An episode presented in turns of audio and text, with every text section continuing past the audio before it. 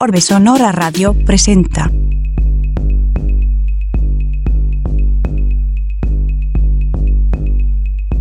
...88.5 FM, Radio Universidad San Luis. Bienvenidas, bienvenidos, bienvenides a la cuarta temporada de Orbe Sonora Radio. Aquí Rasleo les estaré acompañando en esta emisión transmedia. Hoy en cabina de Orbe Sonora, la actriz y modelo Diana Velázquez. Estamos transmitiendo por Radio Universidad de San Luis Potosí en el 88.5 en frecuencia modulada, Radio, Radio Universidad San Luis en la ciudad de Matehuala en el 91.9. Esta es una serie de programas especiales que hemos titulado Mujeres con Huella, en donde junto con Radio y Televisión de la Universidad Autónoma de San Luis Potosí lo estamos haciendo en el marco del Día Internacional de la Mujer. El audio en línea se escucha por radio y televisión.uaslp.mx y por orbesonora.com. En video, en video estamos enlazados por Instagram TV, por YouTube y por Facebook en las cuentas de Orbe Sonora. La versión en podcast de audio está disponible en, las plataformas de Spotify, Apple Podcast, Google Podcast, Amazon Music, Deezer, Tidal, Tuning Radio y Mixcloud en las cuentas de Orbe Sonora. Saludos Underprod Radio. Saludos Underprod Radio Comunidad Alemania, Underprod Radio Comunidad Nueva York, Underprod Radio Comunidad California.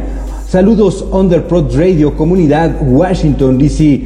Un abrazo hasta Colombia. Saludos Mexicali. Saludos Comunidad San Luis Potosí, que es desde donde nos encontramos transmitiendo. Saludos Comunidad CEDMX, Ciudad de México. Em, el día de hoy tengo una, una, una gran mujer como invitada. Ella es Diana Velázquez, eh, a quien conocí porque una muy querida amiga mía, Eliane Guía, la invitó a su podcast. Y dije, Eliane, yo quiero platicar con Diana. ¿Cómo estás, Diana? Buenas noches. Hola, buenas noches. ¿Me escuchas bien? Excelente, Diana. Y súper contento de tenerte ya aquí. Muchas gracias. ¿Cómo te ha ido? ¿Qué tal fue tu día hoy, Diana? Pues ha sido un día súper ajetreado. en la ciudad, pues como saben, hubo manifestaciones desde la mañana, algunas muy pequeñas que me tocaron sobre Avenida Patriotismo, muchas mujeres que iban en bicicleta. Yo obviamente, pues verdad, me vestí de morado para hacer alusión al Día de la Mujer. Eh, sé que hubo otras por el centro, pero ahí sí la verdad es que ya no me documenté, ya no supe cómo estuvo, ¿no? Se esperaba que fuera una manifestación violenta, yo rogaba a Dios porque no hubiera nada de violencia, ¿verdad? No se politicen este tipo de situaciones, estas buenas causas eh, que ayudan a que evolucionemos como seres humanos. Y pues bueno, eh, de arriba abajo un poco, eh, y preparándome para esto porque estaba yo súper, súper emocionada. Qué padre, qué, qué, padre Diana, pues yo muy gustoso de, tenerte aquí, una, una ex reina de belleza, eh, bueno, cursaste en ese certamen, pero son eh, pues ya como cargos o, nombramientos que se quedan para toda la vida, ¿no? el hecho de que hayas pasado por ello y a lo que te va conllevando, ¿no? A, tus demás actividades que ahorita nos, nos platicas un poquito de, de qué se tratan, eh, porque te has dedicado al, medio del, espectáculo también, ¿no? Eh, Diana, eh, ahorita tú me platicabas de esta situación que pasa en el marco del Día Internacional de la Mujer. Tú como mujer, tú como, como una mujer que está en, en medio del espectáculo, ¿cómo, cómo, cómo le fuiste sorteando en, en, este ambiente que de repente es medio difícil porque pues el tema del acoso pues está a la orden del día, ¿no? ¿Cómo, cómo qué tan difícil eh, o, cómo te fue eh, eh, irle dando ahí? Sí, mira, la verdad es que efectivamente es muy difícil, no solo en el medio artístico, ¿eh? Digo, yo antes de trabajar en el medio artístico había yo tenido otros empleos y el acoso está en todos lados. ¿No? La diferencia es que en el medio artístico, como a la gente le gusta enterarse de la vida de los actores y de alguna manera cierta parte es pública, pues eh, tendemos a, informarnos más y a creer que solamente sucede ahí, pero desafortunadamente no. Desafortunadamente el acoso se encuentra en cualquier área, este, desafortunadamente inclusive hasta dentro de tu familia, ¿no? Tíos o cosas así que dices como qué vole, ¿no? ¿Qué onda, no? Por ser mujer, sí. Y entonces, eso me entristece un poco, eh, pero por otro lado, también mientras tú tengas la, convicción y la fortaleza de poder poner límites, eh, pues hay como que muchas técnicas, la verdad, ¿no? Yo las veces que, que alguien se me insinuaba, pues yo fingía demencia, yo hacía como que no entendía. O bien, en algunas ocasiones sí me tocó llegar a poner gente en su lugar de manera muy directa, eh, lo cual pues no les recomiendo, la verdad, porque, porque, la gente se ofende, ¿no? Si eres muy directo, eh, sí he llegado a tener conflictos con, con gente, digo, allá en, mi juventud, como por ahí de los 18 años, sí tuve un encuentro con, con una persona mucho mayor que yo, de una posición económica, social bastante alta, y, y era esta cosa de, de, tocarme y yo decía, no, no me toques, ¿no? Él me dice en una ocasión, eh, no te confundas, yo no soy ninguno de los chavos con los que tú estás acostumbrada a salir. Y yo le dije, pues, tú tampoco te confundas, porque yo tampoco soy eh, una de las mujeres con las que tú estás acostumbrada, acostumbrado a salir. Y no, me fue como en feria. sí, porque además gente prepotente, ¿no? Pero al final con la frente en alto y muy orgullosa de decir, pues no me voy a prostituir, o sea, me explico, digo, y eso en el mejor de los casos, y he sido afortunada de ser acosada y no ser ultrajada o violada, que sí ha pasado a muchísimas mujeres en el mundo, ¿no? Entonces, dentro de lo que cabe en mi vida y en ese tránsito de esta vida siendo mujer, eh, no ha sido tan, tan, grave esa parte. Sin embargo, sí hay que estar toreando, sí hay que estar lidiando en este asunto de buscar tu propio valor y darte cuenta que por más eh, que los demás te digan que eres bonita pero eres tonta, pero que no piensas, pero que las mujeres no servimos. Eh, ¿Qué onda con ese estereotipo, no? ¿Perdón? ¿Qué onda con esas, con esas este, posturas machistas? Muchísimo, yo sí, este, de repente, de, de mucha vida hacía mucho entripado, la verdad. ahorita ya no, ahorita ya me da risa, ya lo veo desde otra perspectiva. Yo creo que ya la experiencia me ha dado poquito así un chirris de sabiduría, en el cual entiendo que, que que no va a ser yo quien va a cambiar a la sociedad o voy a cambiar a los hombres. Sin embargo, mucha de mi conducta sí puede ayudar a, hacer y a generar este cambio de respeto y de valor de hombre a mujer. También quiero mencionarte, y para mí es súper importante, yo no estoy ni voy a estar nunca en contra de los hombres. Eh, ni arriba las mujeres y abajo los hombres, ni arriba ni abajo o sí si se trata de posiciones sexuales, ¿verdad? Pero si no, realmente no le veo como mucho el caso esta guerra de sexos, porque creo que ya nada más naturalmente y, por lo que sí se ve, nuestro cuerpo, somos diferentes, ¿no?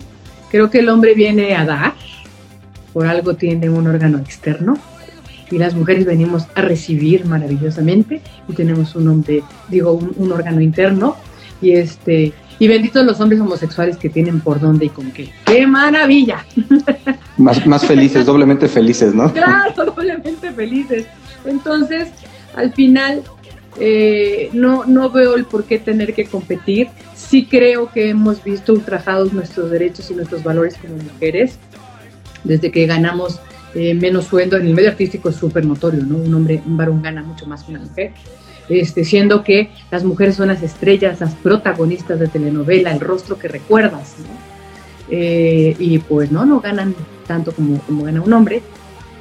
Hay mucha desigualdad en esos términos, pero dentro de que en México sea un país machista y que digan que las mujeres a la cocina, dijera Karina Velasco, que el hombre que manda a la mujer a la cocina es porque no sabe qué hacer con ella en la cama. Fíjate. pobres, ¿verdad? pobres hombres, ¿verdad? Que tienen que mandar a su mujer a la cocina. Así este, es. Mira, yo como ¿ve? lo tomo con mucho humor, lo tomo con muchísimo humor esta cuestión, porque para mí primero somos seres humanos. Y ese es mi valor principal. Valoro la humanidad. Eres hombre, eres mujer, eso es un segundo plano, una consecuencia. Pero para mí lo más valioso es que seas un ser humano. Entonces, tu vida humana como hombre o como mujer es súper valiosa por ser una vida humana. Después ya averiguamos si eres hombre, si eres mujer, si vale la pena, si tienes calidad humana, si tienes valores, ética y no sé qué. Ya ese es el non plus ultra, ¿no? Pero de entrada, creo que efectivamente en el momento en el que después de ser seres humanos somos género, eh, empieza una guerra sin sentido cuando al final pues todos necesitamos de todos, todo el universo está conectado, no hay nada aislado, eh, desde nosotros, nuestro interior, hasta nuestras relaciones con los demás, ¿no? Sean de pareja o no, cualquier tipo de relación, laboral, de familia, ¿no? No es como que tienes hermanos y nunca les pides ayuda y entonces traes ahí un gran ego de yo no necesito de mi familia, ¿no?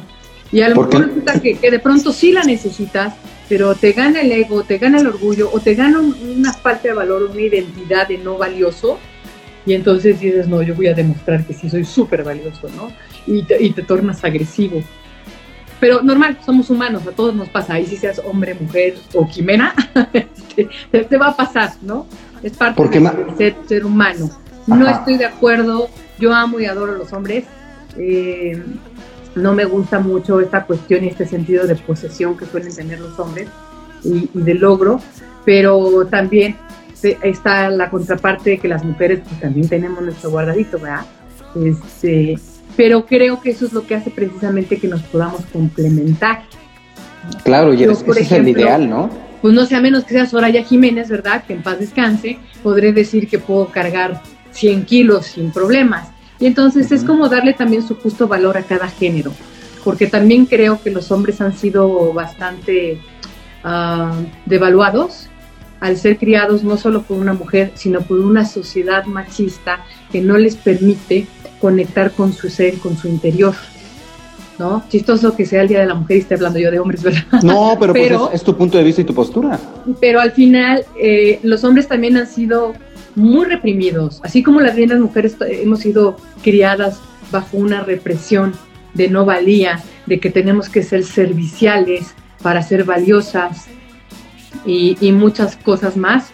También a los hombres no se les ha permitido expresar muchas cosas de su ser, ¿no? Eh, no llores, los hombres no lloran, em, ay, no sé, tantas cosas ahorita la verdad es que se me va el avión, pero, pero tiene, la, tendencia de la educación es que el hombre, el varón, demuestre fortaleza y está como muy mal definida la fortaleza eh, eh, en el varón, ¿no?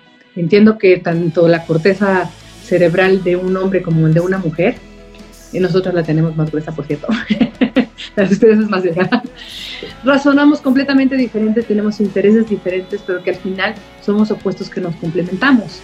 Así es. Y son roles que jugamos que al final tienen que ser acordados. Si están acordados está perfecto, porque de pronto digo, en una pareja homosexual, ¿quién es el hombre, quién es la mujer? ¿Quién se queda en casa y quién sale? ¿No? En esta usanza, este, pues diría antigua, pero la verdad es que todavía se practica mucho. Cultural, ¿no? Sí, en esta cuestión cultural de que alguien se queda en casa y, alguien sale a, proveer económicamente, eh, ¿quién es quién? Al final es un acuerdo. Entonces yo estoy de acuerdo con todas esas mujeres que deciden quedarse en casa para cuidar de su familia y los hombres que salen a trabajar, como viceversa, ojo, y tengo amigos que han venido a preguntarme, Dianita, que qué hago, estoy súper enamorado, esta chava gana súper bien, este, es divorciada, tiene hijos, eh, yo pues no gano tanto, pero ella quiere que esté ahí, no sé qué, pero entonces yo voy a estar como el mantenido y, yo, a ver, espérate, valora el trabajo de ser amo de casa. Yo te puedo decir, como ama de casa, yo valoro toda mi labor. O sea, por ahí que digan, es que yo te mantuve, no, no es cierto. A mí nadie me ha mantenido.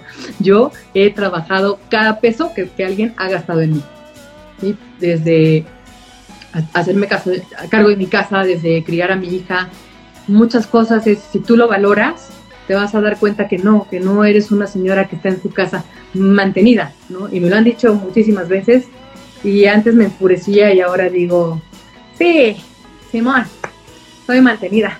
Cuando quieras, vete a mi casa. Una semanita, un mes, hacer absolutamente todo lo que yo hago. Y él luego me dice si soy, pues, esta señora floja mantenida, ¿no? Como de igual manera respeto a aquel hombre que sale a chambear, ya sea obrero, albañil, ejecutivo o lo que sea, para proveer y que yo diga, no, pues ni hace nada, es bien flojo. Perdón. No, yo no tengo ganas de ir a trabajar de sol a sol en el caso de un albañil o vienen de un ejecutivo frente a una computadora este, más de ocho horas, ¿no? Y luego en este país que se trabaja en tantas horas. Sigo sin sí, por qué. Sí, pues este, en este mundo ideal así debiera ser, no un complemento, no una competencia, definitivamente. Eh, eh, aquí el problema es la situación eh, impositiva que hay por parte de una cultura en donde se demerita a la mujer, que era lo que tú estás comentando desde un principio. Y bueno, tú como mujer, Diana, desde chiquitita te inicias en el, en el modelaje un poquito jugando. ¿Cómo estuvo, cómo estuvo eso? A ver, platícanos. Mira, te cuento la anécdota, es chistosísima. En estas cuestiones de, de creación y manifestación, ¿no? Tú creas con tu imaginación un escenario de algo que deseas mucho vivir y resulta que tanto y tanto y tanto le das a tu mente y a tu imaginación que llega el momento en el que, wow, sí, sucede. Cuando yo era pequeña, yo soy la onceava de 12 hermanos.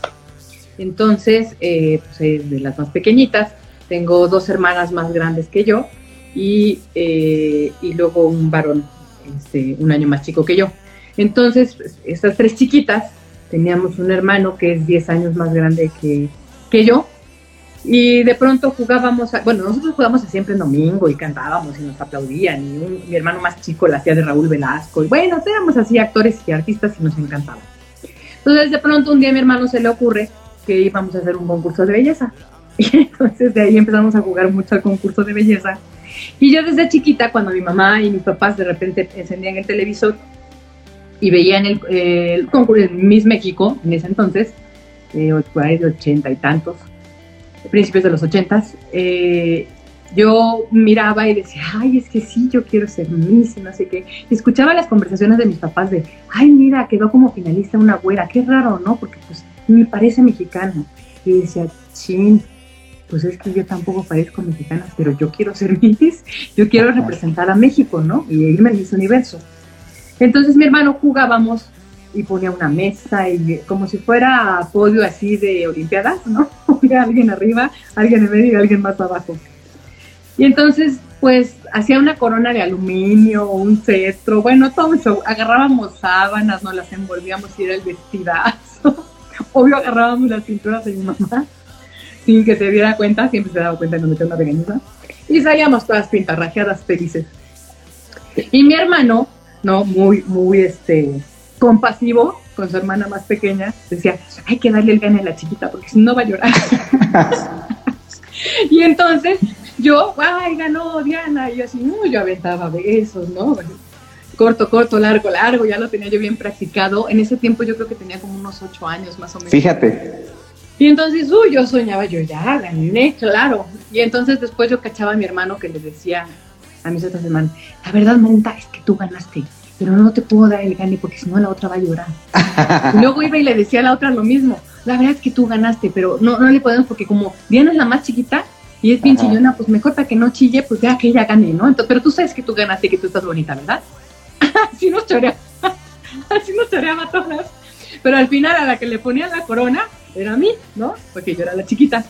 Entonces, pues era muy divertido, la verdad, hacer como todo ese tipo de juegos de querer ser eh, pertenecer al medio artístico, ya sea que fuera actriz, que fuera cantante o que fuera Miss, ¿no? Mi, primer sueño era como ser Miss. En algún momento quise ser maestra y pues también jugaba la maestra y me agarraban mis hermanos de alumnos, ¿no? Y muchos sueños eh, que tuve de chavita y que le daba y que le daba y que decías que yo quiero ser, yo quiero ser. Al que no le di tanto fue al de la medicina. Yo siempre quise ser doctora.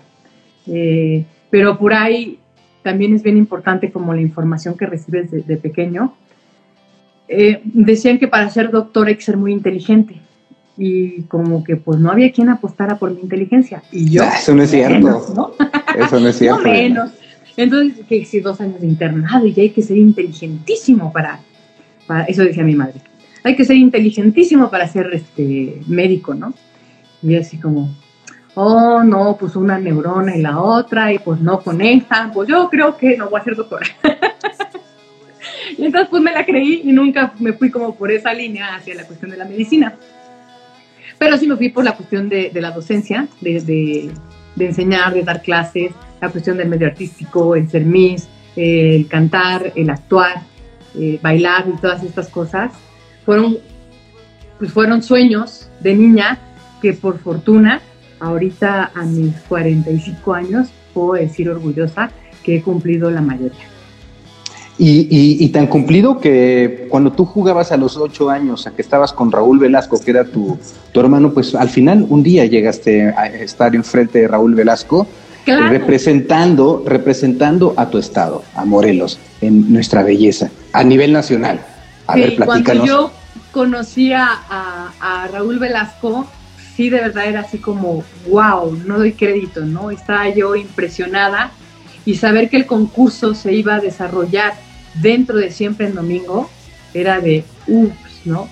Y además, digo, cabe mencionar, ya con mi experiencia, de haber trabajado en muchísimas producciones, la producción de Raúl Velasco era una producción impresionante. O sea, levantabas un dedo para pedir algo, tres segundos ya estaba ahí, decías, qué ojos, ¿no? Este, súper bien organizada, era una excelente producción. Sí me impresionó conocerlo a él en persona. Este, era un señor enérgico, eh, muy decidido, eh, muy puntual y muy estructurado. Eh, y pues me, me, gustó la experiencia. no me impresionó el rollo de que yo dijera, wow, Raúl Velasco este, inalcanzable. Al contrario, o sea, creo que fue un señor, por lo menos en mi experiencia personal, alguien pues muy sencillo, agradable, o sea, no, no era este así como no se me acerca ni tengo 50 personas de séquito para que nadie se acerque a mí, cero, la verdad es que era un cuate que en paz descanse, súper eh, sencillo. Para todo el poder que, tenía, que tuvo, eh, la verdad era alguien muy sencillo. Es el programa de televisión más visto en Latinoamérica. Ahí estuviste. Ahí nomás. Así, así nada, más. Ahí sí nada más. ¿Y cuál es tu experiencia entonces cuando ya participas, cuando ya eres realmente una Miss, ¿no? Bueno, hubo un pre en donde eh, supongo que esto lo, lo viviste de otras formas, ¿no? Pero cuando ya llegas finalmente a ese sueño, con Cuando ya llego a ese sueño, eh, pues no sé, para empezar, cuando estaba yo como que en mi rancho, me invitan a participar yo fue así como, ah, pues sí, está chido, pues me voy a meter, ¿no? Y de pronto empiezo a ver los comerciales de Lupita Jones y dije, oh, cielos, creo que ese es el concurso al que me metí. Dije, ¿a poco? ¿No sabías? o sea, yo me, me, me, metí así como, ah, sí, el concurso de Lupita Jones. Pero la verdad es que yo tenía tan poquitas expectativas que era así como, ay, me voy a escribir nomás como para hacer bulto, ¿sabes? O sea, siquiera creí que sí me iban a llamar. No, sí, no, ya estás inscrita. Yo, ah, ya estoy inscrita. Sí, sí, sí, me vas a participar y todo. yo, ok. Yo era menor de edad, tenía 17 años y el concurso se iba a ser el 17 de septiembre. Yo cumplo el primero de septiembre, entonces, eh, justito iba a estar yo apenas en 18, ¿no? Yo me he inscrito como por ahí agosto. Entonces fue así como, voy de relleno ni me van a pelar porque estoy bien chiquita, ¿no? Y cuando me dicen, no, sí, ya estás inscrita y vas a participar y todo, yo, ok, ok, está bien. Eh, gano a nivel estatal y cuando llego a, a nivel nacional, que me encuentro en el lobby del hotel, que fue en el Royal Pedregal, fue así como, híjole, ¿en qué me metí? Estaba impactada, ver chavas de, diferentes estados, todas ese año bajaron el rango de estatura. Entonces entramos muchas que la verdad es que no hubiéramos tenido la oportunidad de participar si, si hubiera sido en el régimen de mínimo 1,70. O sea, yo ni soñando he medido 1,70. Bueno, con tacones hasta 1,80, este, pero resulta que lo, Lupita Jones lo bajó a 1,66. Entonces, por lo tanto, participamos muchas mujeres más bajitas que no hubiéramos nunca tenido la oportunidad de ser mises. Entonces, todo como se va acomodando, ¿no? Porque de pronto también después es que yo no tengo un tipo muy mexicano, ¿no? este, ni muy morelense tampoco. Sin embargo, me toca representar al estado de Morelos, me toca participar a nivel nacional, sin importar el color de mi piel y el color de mis ojos, y bueno, y de mi cabello. Este, entonces, fue así como, como mágico. Para mí todo fue mágico porque todo se fue acomodando.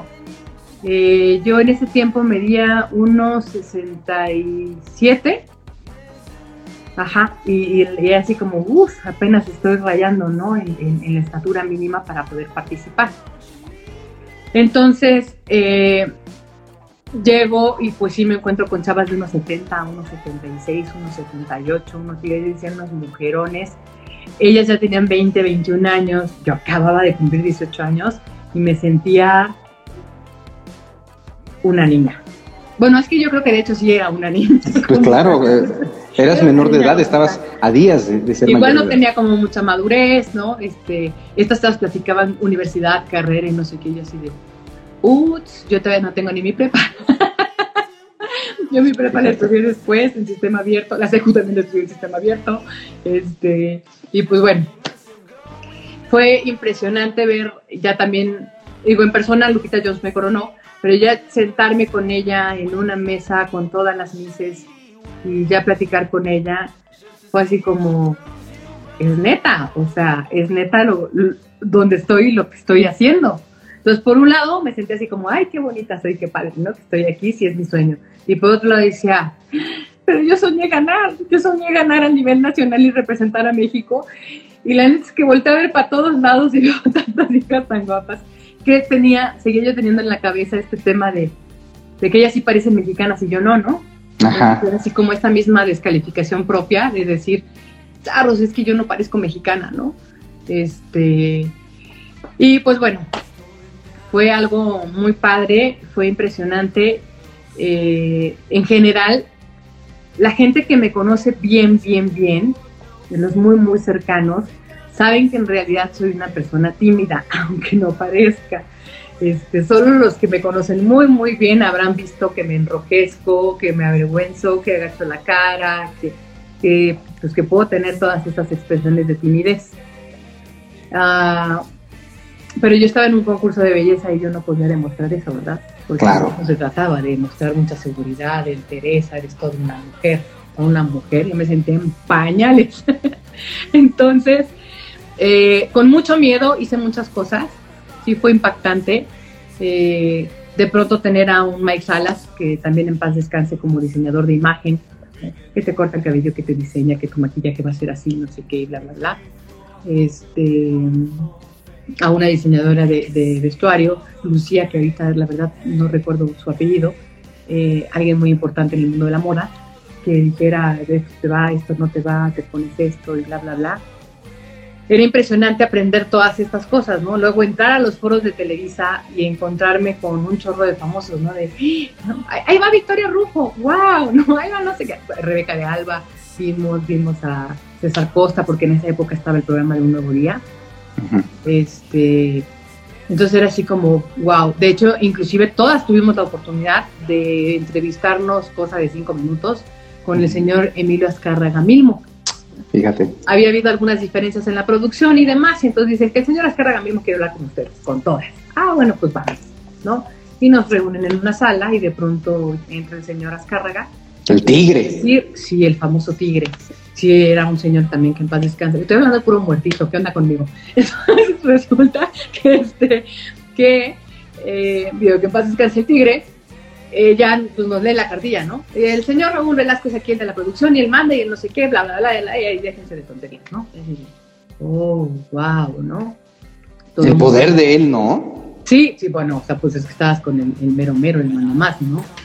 Y ya pasó el, asunto. Yo después sí tuve otra experiencia con, él, ya en persona, él y yo solos, y sí fue una cosa de, de miedo, la verdad. O sea, a mí todo el mundo me decía, es que el tigre descarga. Era tantos mitos tantas historias alrededor de él, ¿no? Que, digo, yo tenía amigas que me decían, es que si yo tuviera una cita con Ascarga mismo, yo me la encuero. ¿Tú qué vas a hacer? Encuératele para que te haga famosa y no sé qué. Yo así de, no, o sea, no, gracias, no voy por ahí. Y entonces, cuando yo me entrevisto con él, este, sí es un cuate muy impresionante. Sin embargo, pues yo, la verdad es que la ventaja que tenía de ser tan chavita y tan ingenua es que para mí yo estaba hablando con, pues como contigo, ¿sabes? O sea, sin, ah, tu nombre y es lo más que sé, no sé más.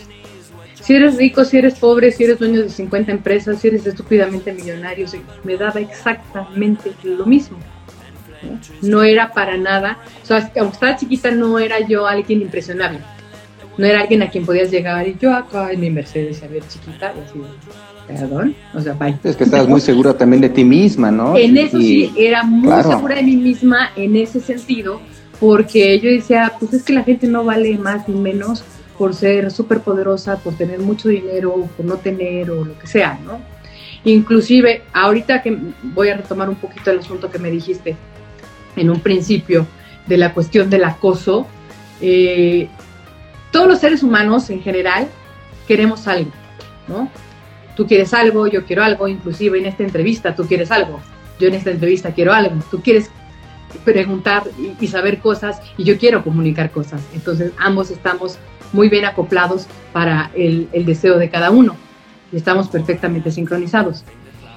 De igual manera me parece que cuando me hablaban respecto a la prostitución para conseguir un protagónico de alguna novela, me decían, pues es que el productor tal, ¿no? Evidentemente, pues no voy a decir nombres. Y yo decía, ah, sí, pues sí, con él, él te puede hacer súper famosa. Y yo, ah, que bueno, ok, eh, ese señor tiene el poder de hacerme famosa, de darme una novela. Y yo, eh, bueno, es que es algo que yo quisiera, Dije, pero yo también tengo un gran poder. Ay, ¿qué poder tienes? Así como tú eres X, ¿no? Dije, yo, él lo que él quiere de mí son mis nalgas. Y ese es el gran poder que yo tengo. Yo tengo el poder de si se las doy o no se las doy. Así de poderoso es él y así de poderosa soy yo. No, bueno, hasta casi me madrearon. por haber dicho eso, ¿no? Pero dije, bueno, pues es que es la verdad, o sea, ponte a la par en una negociación cualquiera tiene la sartén por el mango. Entonces, en esta cuestión de negociar, pues si tú te sientes chiquita y sientes, te sientes obligada a tener que prostituirte porque es la única forma en la que crees que vas a poder salir adelante o lograr tus sueños, pues va a suerte y, que sí se cumplan, ¿no? Porque también se ven muchas mujeres en el medio que, pues por más que pasaron por 50, pues ni siquiera 10 capítulos de una novela, ¿no? Así es, así es. Entonces, eh, creo que al final en la, cuestión de la paridad que hablábamos y que yo no estoy de acuerdo con esta competencia entre hombres y mujeres, creo que estamos exactamente igual, porque de igual manera, como hombre y como mujer, tú quieres algo, yo quiero algo, ¿no? Si tú te quieres ligar a alguien, vas por eso, ¿no? Y crearás 10.000 estrategias para conseguirlo. Y si voy a poner como hipótesis que quieres conmigo, eh, y entonces vas a lanzar piropos para ver si yo caigo y entonces yo digo si sí, quiero, no, no quiero, te la pongo difícil. O, o, de entrada es un no va y ya te diste cuenta y dijiste, no, pues aquí ya, ya no fue, ¿no? Pero la negociación siempre es igual. No veo por qué tengamos que competir y que si esta cayó y pobrecita, ¿no? Porque yo soy aquí nada más. Pues es muy primitivo, ¿no? y entonces este lo traigo como un idiota. Y, la verdad, me parecen burrados. Sí, muy primitivo, muy primitivo y, sin, embargo, lamentablemente, eh, gran parte de la sociedad piensa de esta forma y gran parte de, pues sí, hombres y mujeres eh, se piensa de esta, de esta manera. Estamos platicando con Diana Velázquez. Ella nos ha hablado sobre el tema del espectáculo en donde se ha desenvuelto. Eh, ha sido el estereotipo de la belleza morelense y de la belleza mexicana y hoy está aquí hablándonos sobre su, postura como mujer y lo que como mujer se ha enfrentado en, este medio. Diana, ¿y qué vino después de esto? ¿Qué vino después de nuestra belleza? Porque esto te abre un panorama, te abre una ventana ya en este mundo que soñabas de niñita y bueno, siendo niñita todavía o adolescente, o sea, a, los eh, casi mayoría de edad o en ese inter, ¿no? En, donde estás en la mayoría de edad, a los 18 años, se te abren eh, posibilidades. Eh, tú con esta inteligencia, tú con tu seguridad, pues dices, este es el camino por donde me quiero ir. ¿Cuál fue? Pues mira, yo quería sí estar en el medio artístico, pero mi situación eh, pues financiera y la, la que estaba viviendo, yo, yo, tuve la osadía de irme a vivir sola a los 16 años de edad. No, me sentí muy chichicuerera. ¿A, ¿A, la Ciudad de México? Y yo dije, por mis pantalones me voy a vivir sola y, y estuve trabajando y me pagaba un cuartito y así estaba, ¿no? Entonces, para cuando yo gano el certamen de nuestra belleza, pues yo no tengo realmente así como un lugar donde vivir, ni qué hacer. Me habían ofrecido unas chambas, pero, y tenía novio, no sabía qué onda. Eh, de pronto decido que sí quiero estar en el medio artístico. De hecho, me hablan por teléfono del CEA, que es el Centro de Educación Artística de Televisa, y me ofrecen pues la entrada directa, ¿no? Eh, para estudiar. Sin embargo, no me ofrecían una beca. Entonces yo dije, yo no puedo irme a vivir a Ciudad de México a estudiar la carrera de actuación sin que me paguen ni un peso porque pues de entrada necesito un lugar donde vivir, ¿no? El único pariente que tenía aquí era mi tía eh, Dana, que es hermana de mi mamá y vivía en Ojo de Agua. Entonces, pues Ojo de Agua, San Ángel, pues, pues estaba más cerca de Cuernavaca. entonces, entonces dije, no, pues no hay modo. Eh, traté de solicitar la beca y me dijeron que no, que primero tenía yo que ir y ver si funcionaba y si a mí me gustaba la carrera de actuación y ya viendo sobre mi desempeño, podíamos tramitar una beca. Por lo tanto dije, bueno, pues me da mucha pena, pero no puede suceder. Después eh, me hablaron por teléfono, me habla por teléfono Lupita Jones. Yo estaba como imagen de canal en Telesistema Mexicano, en Morelos. Entonces yo era la imagen de canal del canal 11 de, Morelos. Y de, entonces hacía las cápsulas tipo Eugenia Cauduro, ya sabes, andaba yo. Sí, sí, sí. Eh, eh, sí, sí lo, sí lo recuerdo, ¿eh? Sí recuerdo esa imagen. Ahí, este, cuando hacíamos exactamente lo mismo que se hacía con Eugenia Cauduro, nada más que pues en mi rancho, ¿no? Así es, sí lo recuerdo. Se transmitía pues en mi rancho nada más. Me hablan por teléfono y me dicen que el señor Azcárraga mismo me quiere entrevistar. Y todos así de, ¿what? O sea, todos en, en Televisa, Cuernavaca se quedan así como, pues así como, ¿por? ¿A ti? Y como, ¿por qué no? Y entonces resulta que él en ese tiempo estaba buscando una imagen de canal, pero no solo era una imagen de canal, él estaba buscando una imagen para todo Grupo Televisa. Esto fue dicho por él, ¿no? Eh, yo voy y me entrevisto con él en, Televisa, soy, primero me entrevisté con él en Televisa Chapultepec.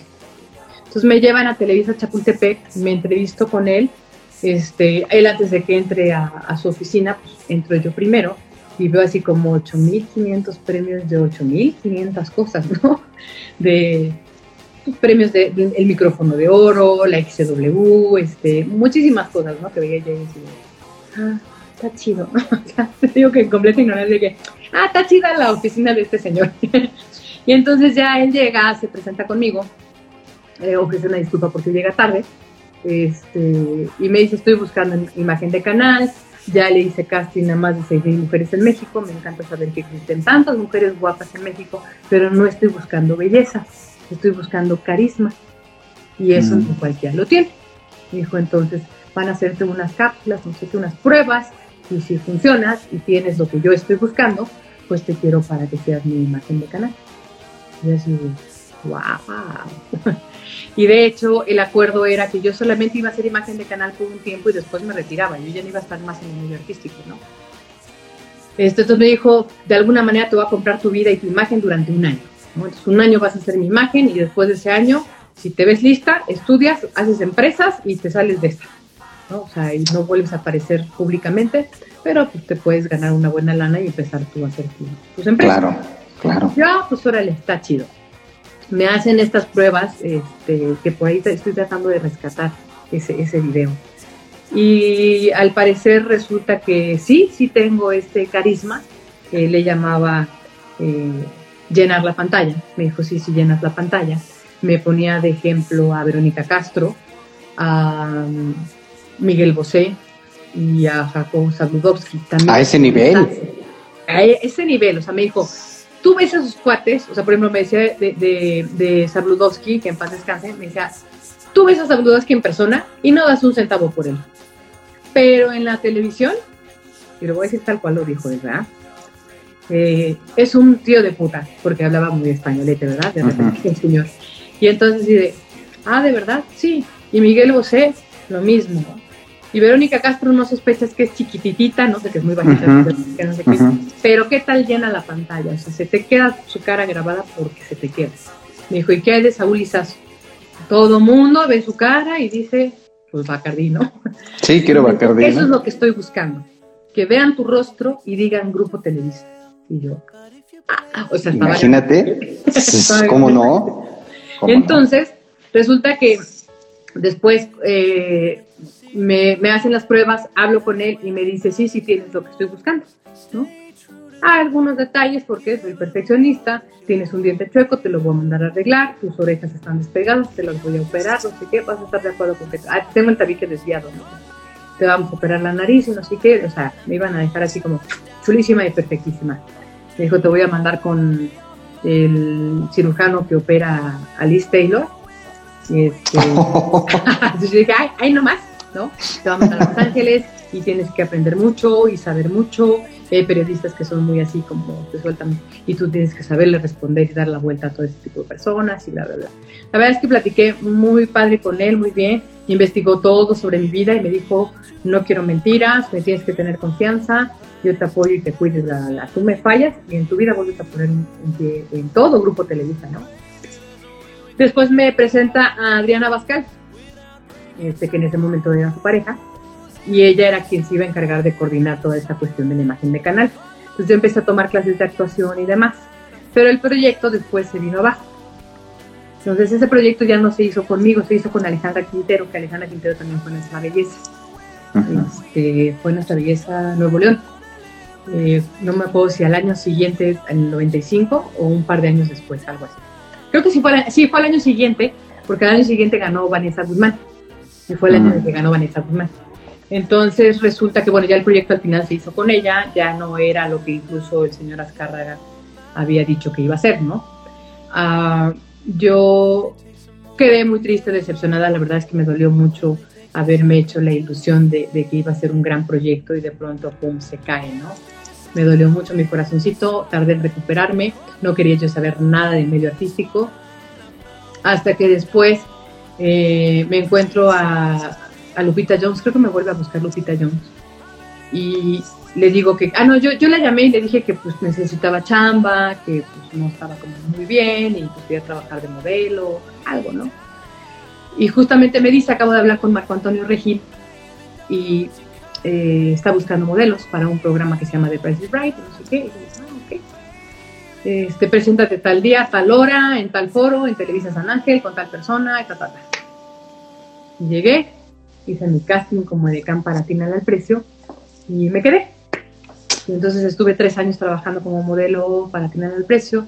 Después de atinar al precio salí, hice eh, varios programas unitarios con Eugenio Derbez, eh, La Jaula, La Hora Pico, estos programas de, corte comedia y también dramas, Mujer Casos de la Vida Real.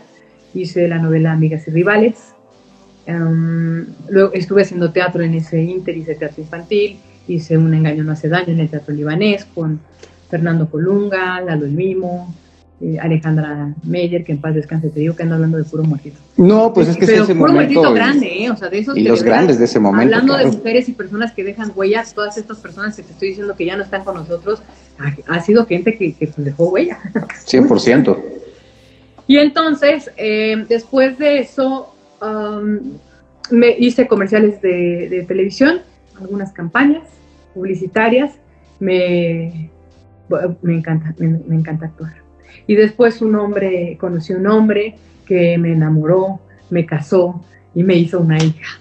¡Qué lindo! Entonces, este, por culpa de él, me quedé a vivir en esta ciudad 20 años más. Este, ahora pues es el papá de mi hija, estamos divorciados, pero en el tiempo que estuve con él en esa relación, yo tomé la decisión de alejarme del medio artístico porque tenía ganas también ese deseo dentro de mis tantos sueños, era tener una familia unida, dedicarme a ella.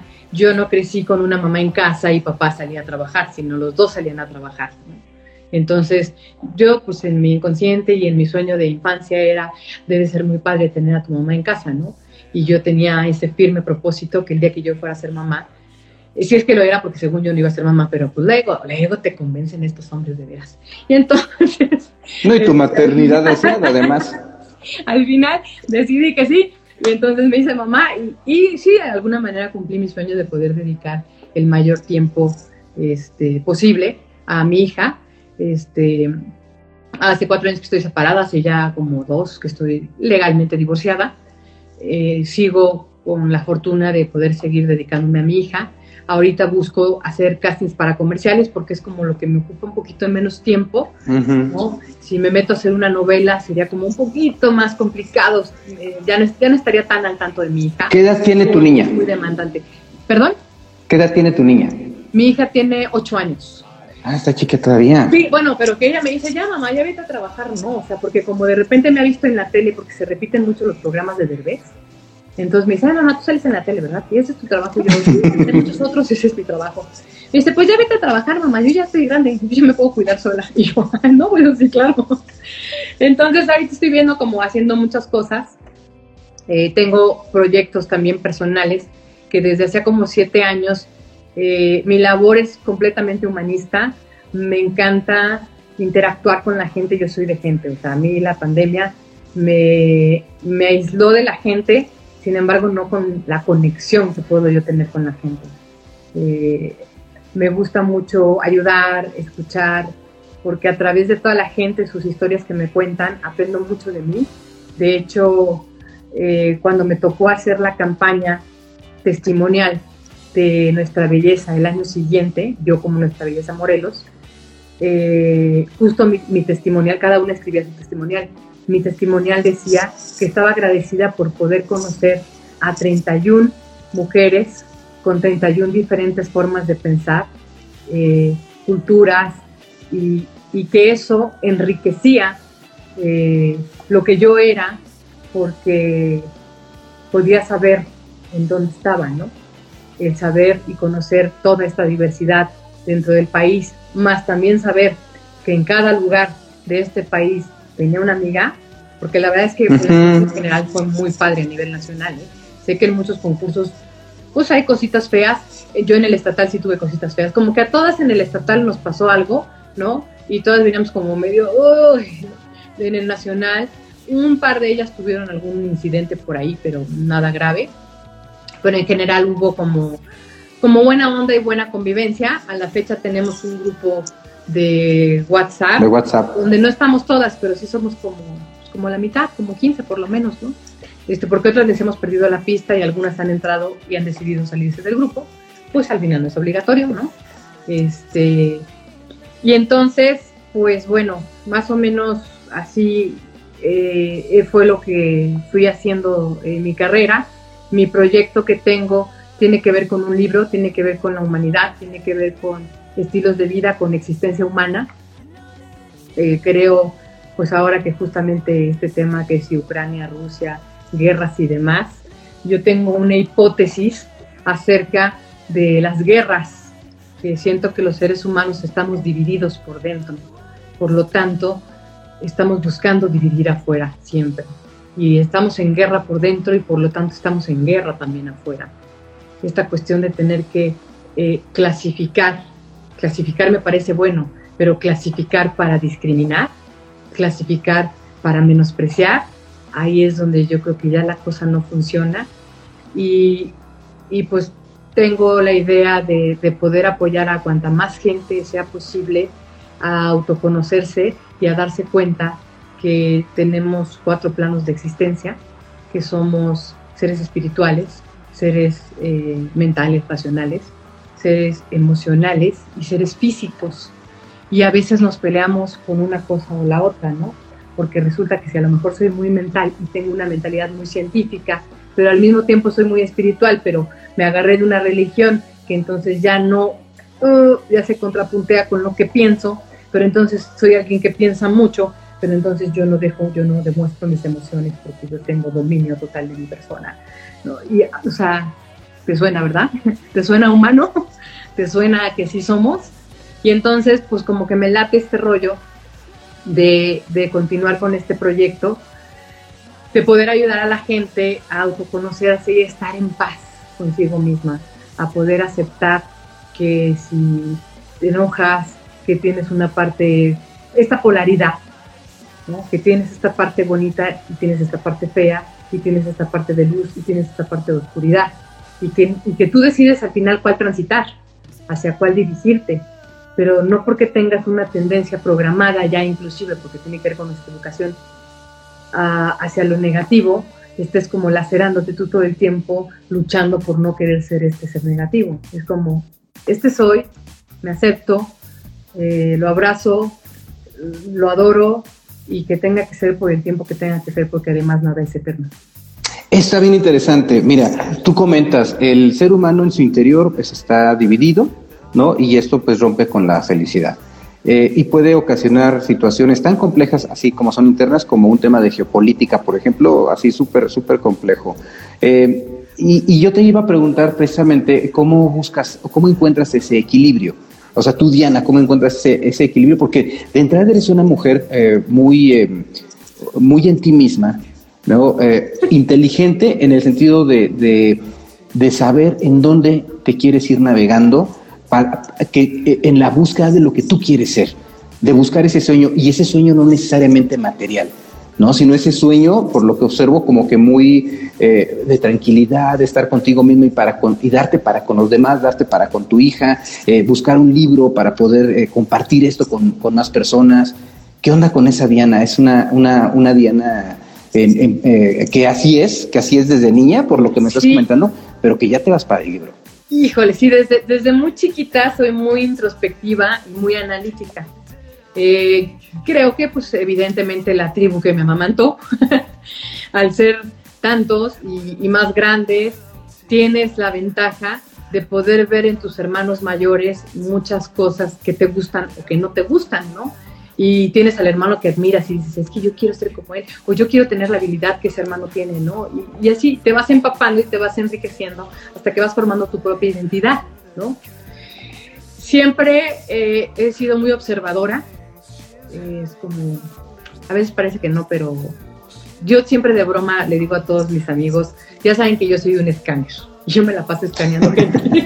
o sea, yo no conozco gente, yo escaneo gente. Entonces, porque me gusta me, gusta conocerme, yo a mí, creo que me conozco bastante bien. Eh, sé cuando estoy reactiva, sé cuando estoy enojada, sé, sé muchas cosas. Sin embargo, no quiere decir que sepa qué hacer en todo momento, ¿verdad? Y que esté resuelta. El otro día comentaba con alguien que soy una persona que conoce mucho. Uf, tengo muchísimos conocimientos, muchísimos de todo tipo, de la cuestión emocional, espiritual y todas estas áreas que te mencionaba el ser humano pero que el hecho de que yo tenga el conocimiento no quiere decir que tenga la sabiduría. El conocimiento es uno y la sabiduría es la aplicación del conocimiento. Pero la tienes. Y no, no siempre, a veces la riego, ¿no? Como cualquier ser humano, supongo. Sí, claro. Y, de hecho, pues al final me dicen, ¿y es que cómo le vas a hacer, no? Para tu libro y para ejemplos y demás. Y dije, es que no necesito más ejemplo que yo. Yo soy el perfecto conejillo de indias. Yo soy el perfecto ser que se mira al espejo y se aborrece. Y dices, ¿what? Y de repente llegan, oye, pero fuiste reina de belleza, oye, pero eres muy bonita. Y tú dices, sí, pero eso no es lo que mi diálogo mental me dice, ¿no? Este, entonces, ¿cómo pongo en paz esta cabecita? Y de pronto, y Diana, ay, llora por todo, ay, Diana chillona, ¿no? Y así como, pues sí, y, Diana enojona, y yo, pues también, ¿no? Entonces, precisamente creo que como soy ser humano, pues soy el conejillo de Indias perfecto para poder, a través de mi vida y mis historias y mis experiencias, eh, entender la disputa interna que todos podemos traer, desde el diálogo mental negativo, este, ya sea aprendido o ya sea que porque tú percibiste algo desde un punto de vista, no te aceptas, no te quieres, hay partes que niegas de ti, eh, hay otras que ensalzas o, exacerbas, eh, ya sea porque sí son, o ya sea por una carencia o una necesidad. Pero al final, pues eso nos pasa a todos y yo me siento tan humana y tan mortal como cualquiera, ¿eh? O sea, mm, me gusta, creo que por fortuna genero mucha confianza en la gente.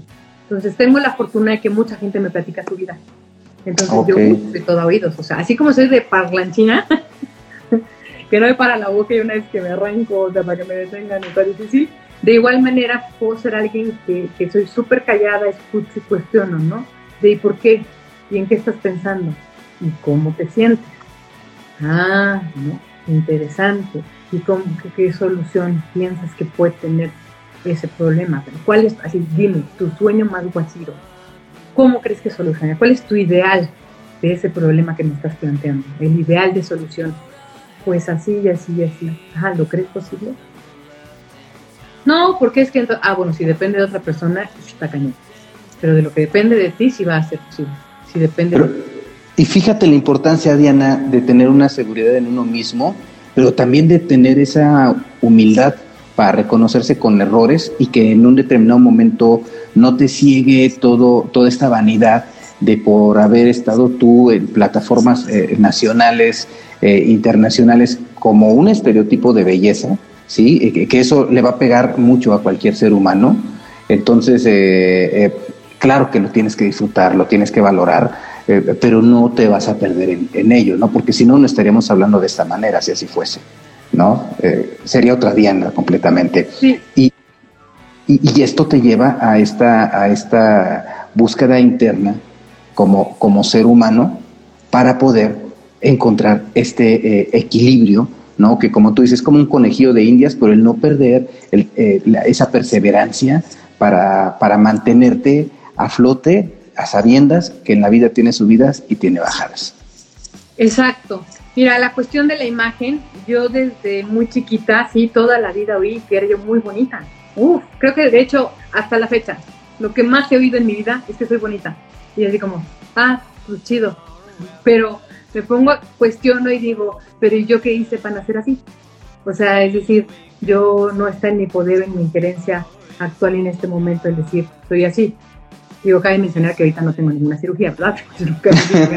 este, más que las muelas del juicio y la cesárea para parir a mi hija, pero fuera de ahí no tengo ninguna cirugía estética ni estas cosas.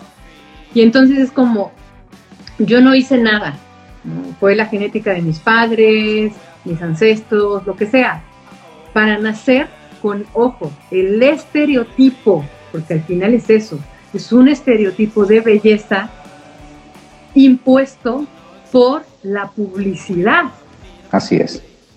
Y yo ahí, ¿qué injerencia tengo? ¿No? O sea, entonces desde ahí yo me empezaba a cuestionar, Sí, Diana, eh, eh, eh, ¿Eso a qué edad te lo cuestionaste? ¿A qué edad te lo cuestionaste? ¿A qué edad te cuestionaste esto que estás hablando ahorita? Y bien chavita. ¿A qué edad? no sé, yo creo que, que pues como a los 15, como a los 15 años, y yo decía, todo mundo... Y todo lo que te faltaba, ¿eh? ¿Sabes qué pasa? Que como a los 15 me empecé a maquillar para parecer un poquito mayorcita, porque entré a un ah, trabajo, este, trabajé en Bancomer y necesitaba parecer un poquito mayorcita, porque tenía 15 y eh, había la necesidad de cambiar.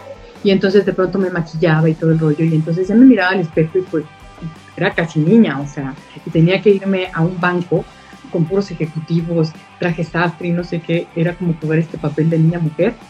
Y el verme maquillada, yo decía, ay, creo que sí me veo bonita, ¿no? Porque, mi cara lavada, yo estaba acostumbrada a verme mi cara lavada.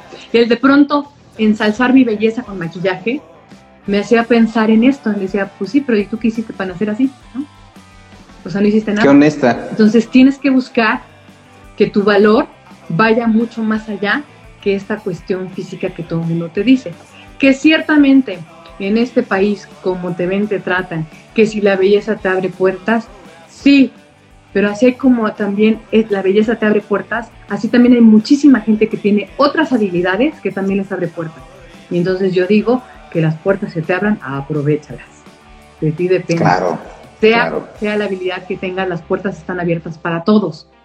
Puede que, las puertas primero se abran por mi físico y después ya averigüen, a ver, pues vamos a ver si esta muchacha piensa, ¿no? primero ya la vimos bonita y luego vamos a ver si piensa, ¿no? O a ver si es capaz de, emitir una frase, una frase completa sin equivocarse. Pues ya vimos que no, porque ahorita la acabo de regar.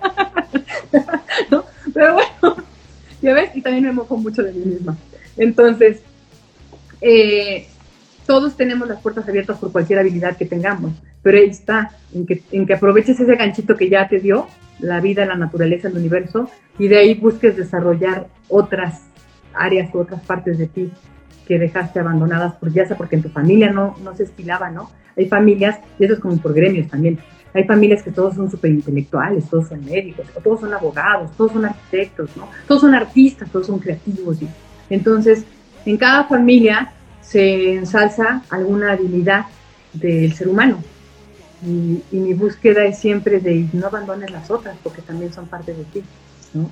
Tampoco claro. tener todas a nivel, ¿no? Evidentemente va a haber, ¿no? Onditas por ahí, no tiene que ser todo flat, ¿no? Soy súper inteligente, pero también soy súper espiritual, pero también soy súper... Em-, no, ya me volví loca. O sea, no. pero que haya como un balance entre todo esto que, que somos.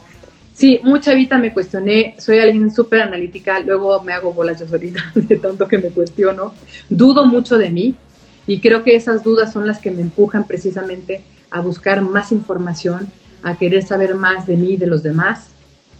Eh, no, yo sé que aparento mucha seguridad, pero en realidad no, en realidad es que soy, pues sí, dudo todo el tiempo de mí, es así como, ¿será? Sí, no, este, la regué, no la regué, y todo este cuestionamiento interno es el que me empuja a pues, hacer todas estas locuras que hago. Qué bueno, qué bueno, ¿no? Qué bueno porque esto te va a permitir eh, no quedarte como en una zona de confort, que me queda claro que es algo que nunca te ha gustado. No, aunque fíjate que luego sí he tenido etapas en mi vida en la que me he dormido en mis laureles, ¿eh? en que estoy esperando así que todo llegue por osmosis, por creación divina. Pero también hay descansos, ¿no? Que hay que darse. Sí. O sea, no todo el tiempo estás taca, taca, taca, taca, dándole, ¿no? Sino de repente hay, que, hay momentos de relax, hay situaciones en la vida que te dicen, a ver, ¿no? Cuando estás consciente y lo quieres así, pues está perfecto, ¿no? Pero cuando ya te dormiste y entraste en un círculo vicioso del cual te cuesta trabajo salir, yo he entrado en esos en varios, no sales, muchísimo, pero estamos como cinco entrevistas más para que te cuente todo. no, y tienes plática para amanecerse aquí ¿eh? charlando. Claro, porque la verdad es que a mí no me, no me uh, apena ni me avergüenza exponer mi vida, exponer mis aciertos, mis fracasos, mis desaciertos, mis incertidumbres, mis angustias, porque me siento completamente humana. Eh, algún tiempo sobre todo en, la aborrecencia, eh, sí me sentía yo como un bicho raro, que no encajaba, este, el mundo no era como yo quería, no entendía las guerras, no entendía la gente malintencionada, no entendía las envidias, no entendía la violencia, tantas cosas, me sentía tan neta de otro planeta.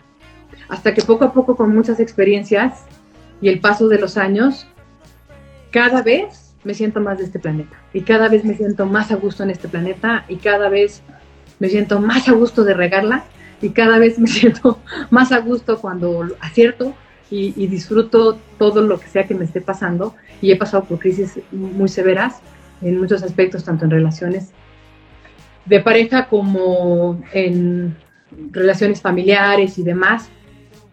Y, y creo que en general mi paso considero que mi gran acierto es que como soy tan apasionada y tan intensa, y cual lo decía con Eliane, ay, es que yo soy tan intensa y estoy tan, no cansada, todo el mundo me dice que soy súper intensa, y la verdad es que lo soy y, no me molesta, o sea, me gusta. Yo no sé qué va a pasar el día que se me quite esta intensidad. Seguramente no ocurrirá. Seguramente Pero a mí me apasiona todo lo que hago.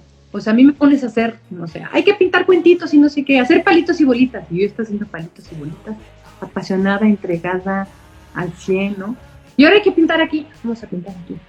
Y ahora vamos a cantar, y ahora vamos a bailar. Y soy como niña chiquita que todo lo que me invites a hacer es, ah, sí, sí, vamos, qué padre, ¿no? Me entusiasmo y me entrego a lo que hago por el simple y sencillo hecho de aprender. Y, tener y dicen y dicen que de los errores dicen que de los errores se aprende pero hay algo de lo que te hayas arrepentido, porque yo veo que tú tomas con mucha sabiduría estas experiencias de vida. Soy súper optimista. La verdad es que casi siempre, en el peor de los casos, en su momento puedo estar viviendo el drama, la intensidad, la víscera o, la victimez. Ay, es que pobre de mí, me pasó, yo tan linda que soy, ¿no? Sí, sí me ha pasado, ah, pero el tiempo es el que se encarga de que yo vuelva a este diálogo positivo en mi mente en el que digo, pero a ver, de todo este caos que te pasó, de todo esto que te sentiste, de todo, o de todo esto que inclusive no quisiste sentir y que ahorita lo traes arrastrando, está votando en temas de salud, o está votando en otros lados, ¿qué, qué te dejó? ¿Hacia dónde te moviste? ¿Qué era lo que muy dentro de tu corazón querías que no estaba sucediendo? Y que al suceder esto te movió. ¿Qué cosas no veías que después de ese acontecimiento ahora sí ves? Entonces, la neta, la neta, soy súper optimista. De hecho, todo el mundo me dice, es que imagínate el peor escenario. Ya yo como, ¿para qué? o sea, ya el peor escenario lo vives y lo transitas y ya luego ves que sacas de eso, ¿no? Pero no, no, no, inclusive de las cosas que te puedes avergonzar. Yo expuesta en un escenario en muchísimas ocasiones, cometiendo errores en un gran escenario con este 400 personas de público y cosas así, pues ni de esas me arrepiento, la verdad. O sea, es vergonzoso, pasas por un, pero lo transitas y ya está, ¿no?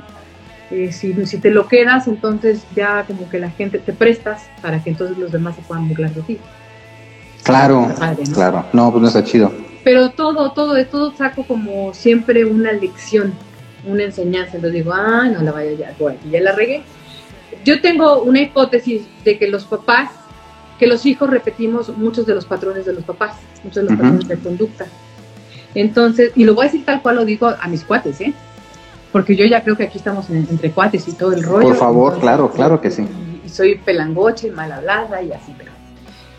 Yo siempre he dicho que si vas a repetir, que, que si vas a hacer lo mismo que hacen tus papás, pues que observes y que no la cagues igual, que seas original, de todas maneras la vas a cagar, pero cágala diferente. Claro, claro, o sea, aprende de las cosas buenas y aprende de los errores inclusive de tus propios padres. Sí, entonces yo digo, sé original, tus papás la cagaron, tú también la vas a cagar, pero cágala diferente, no la cagues igualito, cágala diferente. Claro. ¿Por qué? Porque es una forma en la que también tú te impones y no vas, ¿no? Porque no vienes a ser perfecto, vienes a ser feliz, vienes al ensayo y error, vienes a experimentar, este, nada es perenne, ni la felicidad, ni, ni el amor, ni el matrimonio, fíjate.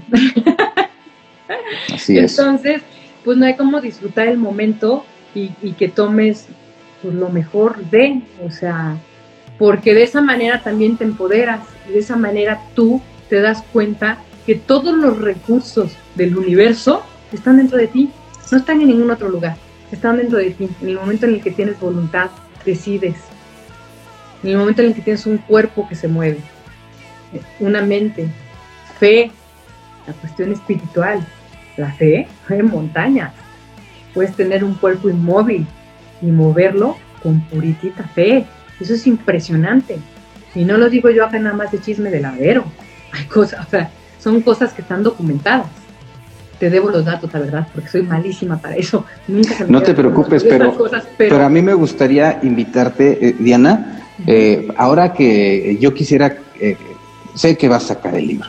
O sea, eso, eso para mí es claro, porque pues eh, no hay algo que, o sea, si algo te fijas, lo logras, ¿no?